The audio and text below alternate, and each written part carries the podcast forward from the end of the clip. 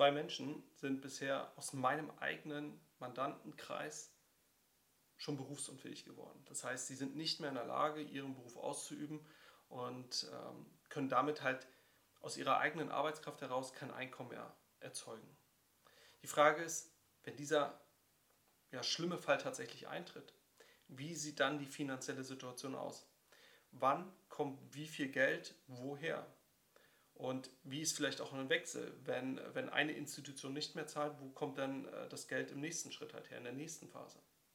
Genau darum soll es heute gehen in der heutigen Folge. Mein Name ist Paul Lassack und als selbstständiger Finanzexperte unterstütze ich meine Klienten bei der Optimierung, Planung und worum es heute geht, auch Sicherung der eigenen Finanzen. Viel Spaß bei der heutigen Folge in deinem Finanzmanagement-Podcast mit mir.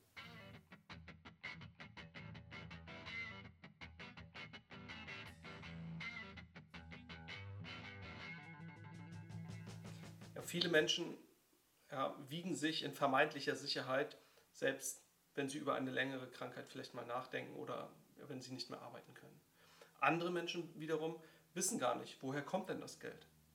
Und äh, die Generation, die 1900, also vor 1960 oder 1961 geboren ist, ähm, die denken häufig noch an die staatliche Absicherung, die sie haben. Aber woher kommt das Geld und wie lange wird es dann auch überhaupt gezahlt? Das wollen wir uns jetzt Schritt für Schritt einmal anschauen und wir gehen die Phase von Beginn einer Unfähigkeit äh, oder Arbeitsunfähigkeit halt äh, starten wir und gucken, was passiert, je länger man nicht mehr in der Lage ist, seinen Beruf auszuüben. Statistisch gesehen sagt zumindest die deutsche Rentenversicherung, betrifft oder wird jede, äh, jede vierte Person, sprich 25 Prozent der arbeitenden Bevölkerung im Laufe ihres Lebens einmal berufsunfähig. Das heißt nicht, dass man dann nie wieder arbeiten kann. Die meisten von diesen Berufsunfähigkeitsfällen ähm, sind dann temporär für zwei bis drei Jahre und dann können die, äh, die, die betroffenen Personen auch häufig wieder arbeiten. Nur ein kleiner Teil ähm, ist dann halt wirklich nicht mehr in der Lage, für den Rest des gesamten Lebens zu arbeiten gehen zu können. Und häufig steckt man dann auch, wenn man sich da auch mal die Zahlen äh, anschaut, wann werden denn die meisten Menschen berufsunfähig, ähm, ist das so der Zeitraum zwischen 40 und 50 Jahre, also in dem Alter zwischen 40 und 50. Und wo steckt man da häufig? Ja, man hat häufig dann eine, vielleicht eine Immobilie erworben, in der man selber lebt. Man hat eine Familie, ähm, ein, zwei, drei Kinder, je nachdem, ähm, für, die man, für die man sorgt und äh, für, für dessen Ausbildung man vielleicht auch irgendwo verantwortlich ist. Das heißt, eine Phase im Leben, wo äh, die, also die wirklich von gewissen finanziellen Verpflichtungen geprägt ist. Und in dieser Phase, wenn man da auf sein Einkommen verzichtet, und, oder verzichten muss, weil man ja nicht entsprechend abgesichert ist, dann kann es finanziell dann auch häufig sehr, sehr heikel werden. Und damit das eben nicht passiert, dafür ist eben die Berufsunfähigkeitsversicherung da. So, und jetzt ist dieser Fall eingetreten und man ist nicht in der Lage, seinen Beruf auszuüben. Man kann nicht mehr arbeiten und man wird vielleicht erstmal nur arbeitsunfähig geschrieben. Man ist nicht mehr in der Lage, seinen Beruf auszuüben oder ja, seine Arbeit zu verrichten. Und man wird vom Arzt erstmal arbeitsunfähig geschrieben. Das ist die sogenannte AU-Bescheinigung. Die ersten sechs Wochen ähm, ist problemlos, da zahlt der Arbeitgeber äh, deinen Lohn dann definitiv weiter. Also für die ersten sechs Wochen. Wenn du dann immer noch arbeitsunfähig geschrieben bist, also da ganz wichtig, noch nicht berufsunfähig, sondern wirklich nur arbeitsunfähig geschrieben bist, dann springt deine äh, gesetzliche Krankenversicherung ein und zahlt dir Krankengeld. Das Krankengeld hat dann eine Höhe äh, von 70 Prozent deines letzten Bruttos oder 90 Prozent von deinem Netto. Je nachdem, was weniger ist, das wird von der Krankenkasse ausgezahlt. Ähm, das Ganze wird aber nicht unlimitiert lange ausgezahlt, sondern da gibt es eine zeitliche Befristung. Das Krankengeld wird in Summe für 72 Wochen ausgezahlt, plus die sechs Wochen vorher durch den, durch den Arbeitgeber. Das heißt, 78 Wochen lang ähm, wirst du dann Geld bekommen oder kannst du Geld bekommen. Ähm, 72 davon kommen von der Krankenkasse. Aber nur, solange du eine Arbeitsunfähigkeitsbescheinigung hast. Sobald du eine Berufsunfähigkeitsbescheinigung hast, also der Status berufsunfähig zu sein, sobald du den hast, hört auch die Krankenkasse auf zu bezahlen. Also die zahlt dann auch kein Krankengeld mehr. Und das kann durchaus sein, dass das vor Ablauf dieser 72 Wochen ist, äh, wo eigentlich das Krankengeld gezahlt wird.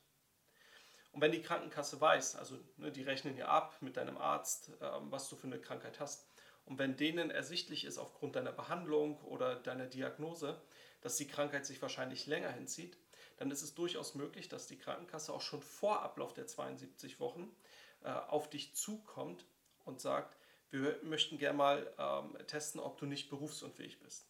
Und das kann nach 10 Wochen, das kann nach 20 Wochen, äh, das kann nach 40, 50 Wochen der Fall sein. Ja? Aber auf jeden Fall auch vor Ablauf der 72. Und wenn dabei dann festgestellt wird, dass du berufsunfähig bist, dann kann die, Kranken, äh, Kranken, äh, die Krankenversicherung aufhören, das Krankengeld zu bezahlen.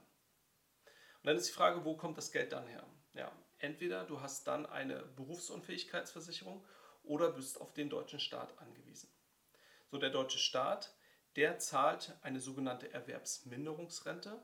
Voraussetzung dafür ist, dass du mindestens fünf Jahre schon in die deutsche Rentenversicherung eingezahlt hast. Ja, ähm, also solltest schon eine gewisse Zeit als, äh, als Arbeitnehmer oder Arbeitnehmerin äh, in die deutsche Rentenversicherung eingezahlt haben. Und dann hängt es darüber hinaus davon ab, kannst du noch irgendeinen anderen Job machen, den es in, quasi in Deutschland gibt, mit einer Umschulung etc. Und wenn du dazu in der Lage bist, noch irgendeinen anderen Job auszuüben und den mindestens sechs Stunden ausüben könntest, also mehr als sechs Stunden, dann kriegst du gar keine Erwerbsminderungsrente. Wenn du noch irgendeinen Job ähm, oder ja, wenn du, wenn du irgendeinen Job für drei bis sechs Stunden ausüben kannst, aber nicht länger, also maximal sechs Stunden, aber mindestens drei Stunden, dann kriegst du die halbe Erwerbs, also die, ja, die halbe Erwerbsminderungsrente. Und äh, wenn du irgendeinen Job für maximal drei Stunden ausüben kannst, dann würdest du die volle Erwerbsminderungsrente bekommen. Aber wohlgemerkt immer darauf achten auf die Formulierung irgendeinen Job. Also egal was, egal was du für eine Ausbildung durchlaufen hast, was du früher gemacht hast, es wird immer geschaut, kannst du jetzt irgendeinen anderen Job noch ausüben. Das muss nicht mit, nichts mit deinem Ausbildungshintergrund zu tun haben. Und diese Frage, die kann sehr, sehr häufig mit Ja beantwortet werden. Dass man häufig noch in der Lage ist, noch irgendeinen anderen Job auszuüben.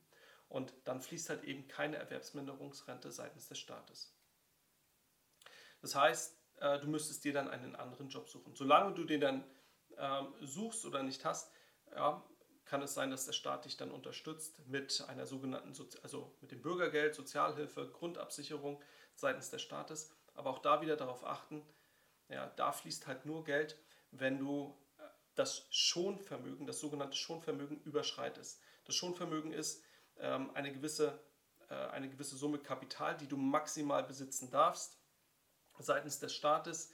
Ähm, die, die genauen Werte, die habe ich jetzt nicht im Kopf, müsste, müsste ich nochmal nachschauen aber die sind jetzt nicht so hoch. Das heißt, wenn du ein bisschen Kapital angelegt hast in einer Privatrente, in Immobilien, im Depot oder auf dem Konto, dann überschreitest du diese Grenze ganz, ganz schnell und äh, müsstest, würdest dann kein Geld vom Staat bekommen.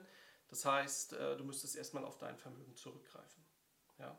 Also das ist so die finanzielle Situation nach Beendigung des Krankengelds seitens der Krankenkasse und wenn du keine Berufsunfähigkeitsversicherung hättest. Und genau dafür ist sie dann da. Die Berufsunfähigkeitsversicherung, die sorgt dafür, dass du dann ein monatliches Einkommen hast, ähm, dass du nicht auf dein Vermögen zurückgreifen musst, wenn du das Schonvermögen überschreitest.